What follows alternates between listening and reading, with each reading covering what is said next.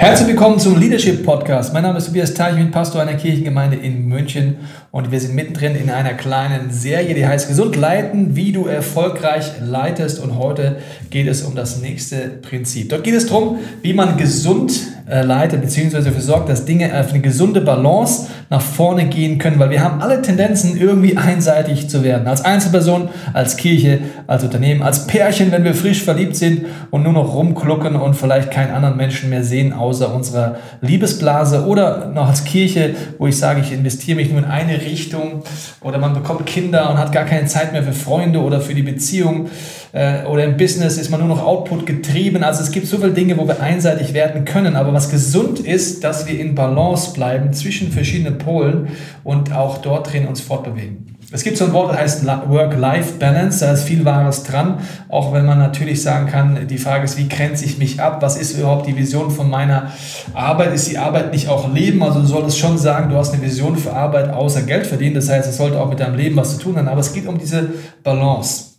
Und ich werde dir heute vier Spannungsfelder vorstellen, die auch erklären, inwiefern man die biblisch ableiten kann. Und die können dir helfen, deine Familie, in deinem Business oder in deiner Kirche auf eine gesunde Art vorwärts zu sehen und gesundes Wachstum zu erzeugen.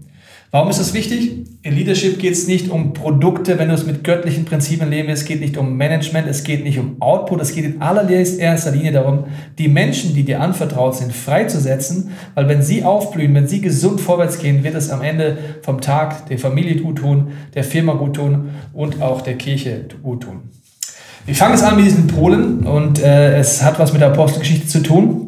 Und es gibt ja oft eine Diskussion, wenn man in eine Kirche reinkommt, je nachdem, wie man geprägt ist, was man so kennt, geht die Diskussion los. Was ist wichtiger? Hauskreise oder Hauskirche oder Small Group, wie auch immer du es nennst, also das Kleine, ist das wichtiger? Oder sind die großen Anlässe wichtiger, dass man sich gemeinsam trifft, dass man vielleicht große Veranstaltungen hat, wo man viele Leute einlädt, wo der Gottesdienst stattfindet? Der eine sagt das, der andere sagt das, die können sich dann relativ stark streiten. Im nächsten Jahr, Jungs, Mädels, das ist alles ganz nett. Das Allerwichtigste ist Input. Wir müssen die Leute lehren, lehren, lehren. Und wenn sie das alles gelehrt bekommen haben, dann wird alles klappen. Sagt ja, wie, der nächste, ja, wie lehren, lehren, lehren. Das Wichtigste ist Output. Wir müssen auf die Straße gehen. The meat is on the street. Es geht darum, dass wir äh, satt werden durch das, was wir tun. Den Willen des Vaters tun ist, dass Menschen Gott kennenlernen. Lass uns einfach Output machen. Wenn wir uns die äh, Apostelgeschichte angucken, sind das gar keine Widersprüche. Das heißt, sie trafen sich in Häusern, also klein, small. Sie trafen sich im Tempel, das große, big. Sie blieben unter der Lehre der Apostel, Input, und sie waren in der ganzen Stadt bekannt für ihre Nächstenliebe und ihre sozialen Dienste. Das wäre Output. Ich glaube, dass tendenziell wir das betonen in einer Kirche, wo wir eine Leidenschaft für haben, wo Gott uns vielleicht begabt hat. Also wenn du vielleicht eher aus dem Lehrbereich, Trainerbereich kommst, wirst du das besonders betonen. Wenn du eher so eine evangelistische Begabung hast, wirst du eher betonen, der Output ist total wichtig. Wenn du eher so eine hirtliche Begabung hast, ist dir das Kleine wichtig und so weiter. Und es geht darum, eine gesunde Spannung zu haben. In der Postgeschichte waren das gar keine Widersprüche, sondern das sind die Pole, die wir wichtig finden. Also es gibt ein Small und ein Big, ein Input und ein Output. Wir wollen mal in diese Balance reingehen. Wir fangen mal an, die Spannung zwischen Input und Output. Wir fangen mal mit der Familie an. Also die Frage ist, mit welchen Themen, was sind die Inputs für dich, für deine Familie und für deine Kinder im nächsten Jahr? Wie viel willst du dort investieren? Was bringt euch weiter? Vielleicht lest ihr gemeinsam ein Buch. Vielleicht habt ihr, was wir gerade machen mit unserem Sohn, wir haben ein Buch über den Glauben, wo wir immer wieder mal reinschauen, wo Impulse drin sind, wie wir ins Gespräch kommen. Also wie, wie investierst du in den Input in deine Familie und überlässt es nicht dem Zufall, was dort einfach, äh, mit was ihr euch beschäftigt. Output wäre, für uns als Familie einmal, dass wir überlegen, was heißt das für unseren Sohn. Mit ihm gemeinsam entwickeln wir das, dass er zum Beispiel gerade Junior-Mitarbeiter ist bei uns im ICF Kids und was das heißt, dass er zweimal im Monat dort mitarbeitet, gefördert wird, seine Gaben einbringt und dort mitdient. Das heißt, er ist im Output drin und wir überlegen uns natürlich, was der Input bedeutet. Was heißt für uns als Familie? Wir überlegen jedes Jahr, wie wir als ganze Familie uns Gott zur Verfügung stellen. Wir überlegen immer, was ist unser sozusagen Missionseinsatz. Wir haben Ferien übers Jahr verteilt, aber wir haben auch eine Ferien im Jahr sind bei uns ein Missionseinsatz, wo uns klar ist, Dem Benedikt, der Frau und mir, wir dienen als Familie, wir stellen uns Gott zur Verfügung. Es ist ein großes Abenteuer, das Reich Gottes zu bauen. Dort waren wir letztens in Rio gewesen, haben dort mit die Kirche aufgebaut, waren in armen Vierteln, haben dort mit angepackt in Israel. Wir werden demnächst nach Kambodscha gehen als ganze Familie. Wir dienen dort, wir haben ein Abenteuer. Dann sagst du, wow, das ist aber ganz schön krass, das kostet Geld. Ja, genau. Das bedeutet, wir planen das. Kleiner Side-Effekt, ein Side-Teaching. Äh, wir sehen das so, dass in der Bibel nicht nur von einem Zehnten die Rede ist, also dass ich 10% meiner Finanzen in die Kirche, in die Ortsgemeinde spende, sondern von drei Zehnten. Das heißt, im ersten Teil der Bibel, es gibt das, was du ins Haus Gottes gibst. Es gibt 10%, die du für die Armen und Witwen investierst und 10%, dass deine Familie auf die großen Feste fahren kann. Wir interpretieren das für uns so, dass wir diesen Weg einschlagen und immer mehr die Budgets so aufbauen, dass wir 10% in die Kirche geben, 10% zur Seite legen. Wir nennen das, wenn Gott was braucht, wo will er uns benutzen für Nöte in der Gesellschaft um uns herum und circa 10% zurückzulegen, dass wir als Familie gemeinsam in Anführungsstrichen die Feste erleben und auch auf Missionseinsätze fahren können, die wir selber kreieren. Also siehst, Output, Input ist etwas, was in der Familie planen kannst und auch solltest, was in der Spannung bleiben sollte. Wir gehen jetzt mal auf die Kirche. Dort ist es vielleicht eher so, wenn du auf der Teamseite bist, also auf der Mitarbeiterseite oder auf der Hauskreis Small Group Seite, dass da Extreme sind. Auf der Teamseite ist vielleicht eher das Extrem, dass man zu output-orientiert ist und vielleicht zu wenig Input hat. Also man dient, dient, dient, aber die Frage ist, wie entwickle ich mich weiter? Das andere Extrem kann sein, in Hauskreisen, Hauskirchen oder in Small Groups, dass man eher viel Input hat. Man beschäftigt sich viel mit der Bibel oder anderen Themen, aber tendenziell hat man vielleicht zu wenig Output. Deswegen unsere Teams, unsere Small Groups wissen, das ist unsere Kirchenkultur, sie ist von der Apostelgeschichte abgeleitet. Deswegen auf der Teamseite überlegen sich viele, dass sie sagen, alle zwei Wochen dienen wir in der Logistik, im Welcome-Team, in der Band, wo auch immer. Und die andere zweite Woche treffen wir uns, um Input zu haben, um Gemeinschaft zu haben, um in die Tiefe zu gehen, um Jüngerschaftsprinzipien anzugehen. Also du siehst, es ist auch hier diese Spannung. Bei Small Groups, bei Kleingruppen ist es so, dass es Kleingruppen bei uns gibt, die sagen, okay, einmal im Jahr fangen wir an, bei der Ladies-Konferenz mit anzupacken. Wir machen die Deko, wir planen die Konferenz mit, wir stellen uns dort Gott zur Verfügung. In meinen Small Groups habe ich es auch immer so gemacht, dass wir immer fürs nächste Semester Gott gefragt haben, inwiefern wollen wir Output machen, außer uns treffen, eine gute Zeit haben, wie dienen wir. Es war einmal eine Zeit lang, da haben wir gesagt, wir übernehmen den Männergottesdienst bei uns in der Kirche, wir tun das Small Group Ding gestalten. Eine Zeit lang haben wir gesagt, wir laden junge Leiter ein in unsere Small Group einmal im Monat und investieren uns in sie. Einmal haben wir gesagt, wir fangen an, unsere Nachbarn mit Grillpartys einfach zu begegnen und ihnen von Gott zu erzählen. Also es ist wichtig, in dieser Spannung zu sein, weil wenn ich nur Output habe oder nur Input habe, werde ich einseitig. Mein Bild, das mir hilft, ist der See äh, Genezareth versus das Tote Meer. Das See Genezareth hat einen Zufluss, nämlich äh, den Jordan hat auch einen Abfluss. Dieser äh, See ist sehr gesund. Das heißt, es gibt Input auf der einen Seite und Output auf der anderen Seite. Krasses Gegenteil, das Tote Meer. Es gibt Input, es fließt dort Wasser rein, aber es gibt keinen Output mehr. Seine Sackgasse ist ja auch ein sehr tiefer Ort, äh, in dem Sinne, wenn man die Höhenmeter anguckt. Also es ist, äh, es kommt nur Zufluss, kein Abfluss und dieses Gewässer stirbt ab. Und so ist im Glauben auch. Du brauchst die Spannung zwischen Input und Output, aber natürlich nicht nur im Glauben, nicht nur in der Familie, sondern auch in der Firma. Wenn Leute dort Gas geben, wenn sie investieren, ist die Frage, was ist der Input? Fortbildung, Trainings, Workshops, Visionszeiten am Morgen. Ich weiß zum Beispiel im Ritz-Carlton Hotel war es zumindest früher lang so, dass jeden Morgen ein kurzer Impuls gab für alle Mitarbeiter. Auf was wollen wir heute achten? Warum sind wir hier? Und haben Inputs gemacht. Also siehst, diese Spannung aus Input und Output ist sehr wichtig. Und es ist wichtig, nicht extrem zu werden oder einseitig zu werden, sondern gesund in diesen Polen unterwegs zu sein. Nächste Spannung ist jetzt Small und Big. Auch das ist ja eine Spannung. Wir fangen bei der Familie an. Unsere Familie ist das Big Drei Personen. Frau Tobias, Benedikt. Demnächst noch ein Hund, Buddy. Dann sind wir schon zu viert. Okay, also das ist unsere Familie.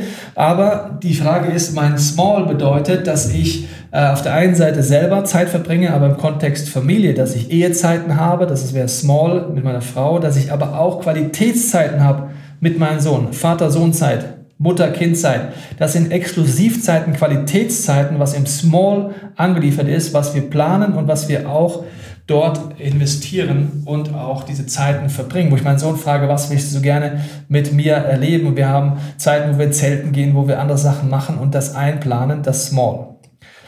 Das Big ist, dass wir als ganze Familie, Beispiel auf äh, Visionstrips etc. gehen oder auch als ganze Familie Sachen erleben, den Sabbat erleben. Ich übertrage es jetzt mal auf die Kirche, auf die Gruppen, auf Teams. Das sind bei uns die Leute, die sonntags oder sonst sehr im Output drin sind und Small Groups sind bei uns die Hauskreise in dem Sinne, die äh, sich auch äh, an beliebigen Wochentagen treffen. Was heißt da Small und Big? Auf der Teamseite ist es so, dass ich auf der einen Seite bei den großen Sonntag Mitarbeiter dort diene, anpacke, meine Gaben einbringe und gleichzeitig ein Team habe, wo ich die Leute kenne, wo wir uns mitkriegen, das heißt, wo wir eine kleine Gruppe haben.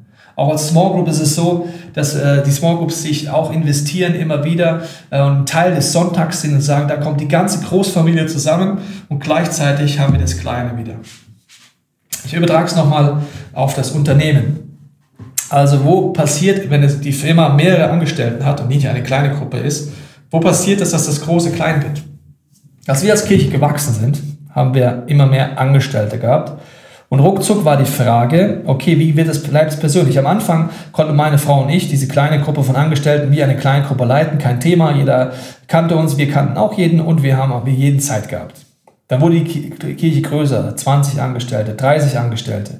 Und auf einmal war es so, dass wir vollkommen überfordert waren. Wie sollen wir denn auf alle Nöte gucken? Wie, geht's denn jedem? Was braucht denn jeder? Und dann war klar, man muss das Große wieder klein machen. Also in den Angestellten wieder Teams schaffen mit einer Führungskraft, die wieder ein Teambuilding macht mit den Leuten, wo man sich mitkriegt, wo man sich persönlich mitkriegt, wo man motiviert ist und wo man nach vorne geht und nicht der Chef mit allen Leuten diese Beziehung haben kann. Also in deinem Business, was bedeutet es, dass diese kleinen Gruppen gibt? Wie groß ist die Kultur da drin? Wie, inwiefern gibt es bei euch das Small und das Big? Das können auch drei Leute mal nur sein oder vier Leute, die im Small sind. Ein Beispiel von einer Mitarbeiterin aus unserer Kirche ist, dass bei ihr in der Firma es so ist, dass das Management sich jede Woche mit vier Mitarbeitern zu einem Lunch trifft.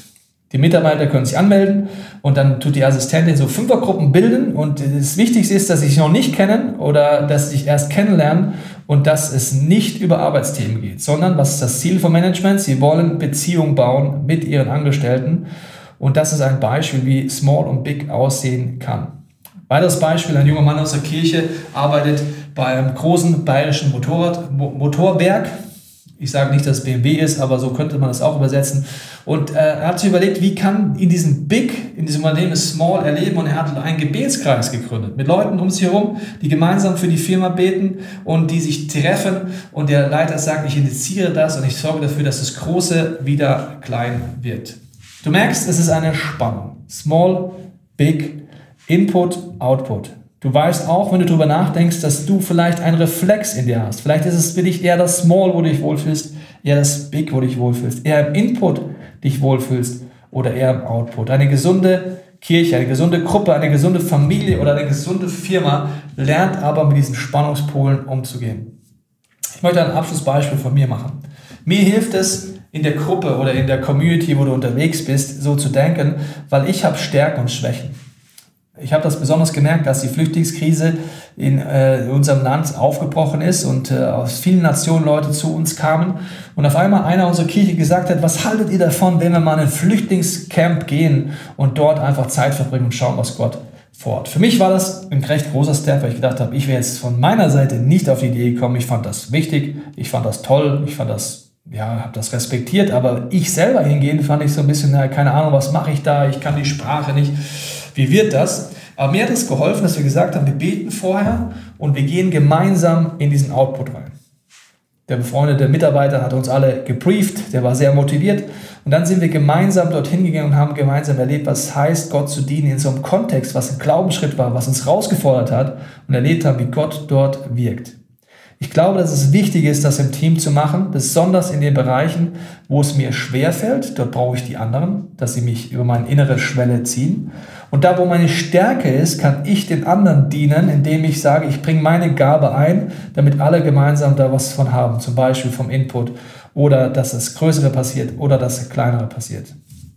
Wir sagen immer, die gesunde Spannung ist wichtig und wir leiten unsere Kirche wie unsere Familie. Deswegen wirst du immer wieder merken, dass man diese Prinzipien, diese biblischen Prinzipien auf die Familie, auf Business oder auf die Kirche übertragen kann. Und je mehr du es verinnerlichst, desto weniger musst du da ein Tool rausholen, was hinmalen, sondern wirst es als Reflex haben, so zu reflektieren, wo stehen wir, was tut uns gut. Wir machen das als Familie und auch als Kirche immer wieder, dass wir reflektieren, wo stehen wir im Small, was heißt es fürs Big, was heißt es für den Input und für den Output, für die unterschiedlichsten Gruppen. Ob es jetzt unsere Staff-Gruppe ist, ob es unsere Kirche ist, ob es unsere Communities sind. In dem Sinne wünsche dir äh, dabei viel Spaß zu reflektieren. Wo hast du vielleicht Schlagseiten? Wo bist du stark drin? Wo steht deine Familie, deine Firma oder deine Kirche? Und inwiefern kannst du von diesen Spannungspolen aus der Postgeschichte lernen und dich inspirieren lassen?